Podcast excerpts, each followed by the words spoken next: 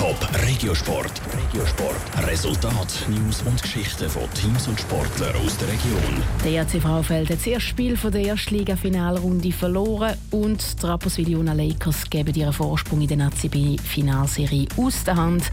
Das sind zwei von den Themen im Top Regiosport mit der Melina Merten. Der EHC Frauenfeld ist mit einer Niederlage im Kampf um den Meistertitel in der Eishockey Erstliga gestartet.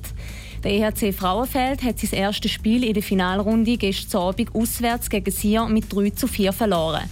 Die Mannschaft hatte Startschwierigkeiten, sagt der Trainer vom EHC Frauenfeld, der Emanuel Marbach. Aber im letzten Drittel hat es gute Leistung gezeigt in den letzten 20 Minuten viel mehr gemacht fürs Spiel und haben einen guten Rhythmus gefunden. Auch weniger Strafen gehabt und sind belohnt worden. Und das letzte Drittel können für uns entscheiden und Unentschieden nachholen. Dann in der Verlängerung haben wir Chancen, sie haben Chancen. Da ist 50-50, leider mit dem schlechteren Ende für uns.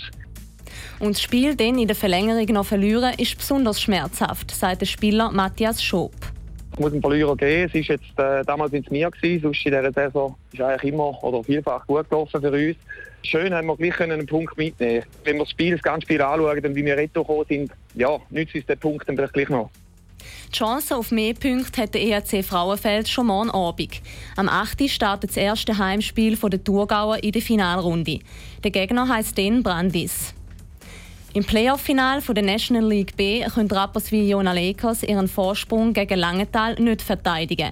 Sie haben gestern Abend im vierten Spiel mit 2 zu 3 verloren. Nach dem 2 zu 0 Vorsprung in der Best of Seven Serie steht es darum jetzt 2 zu 2. Das nächste Spiel um den Titel in der NLB ist dann am Freitagabend. Top Regiosport, auch als Podcast. Mehr Informationen gibt's auf toponline.ch.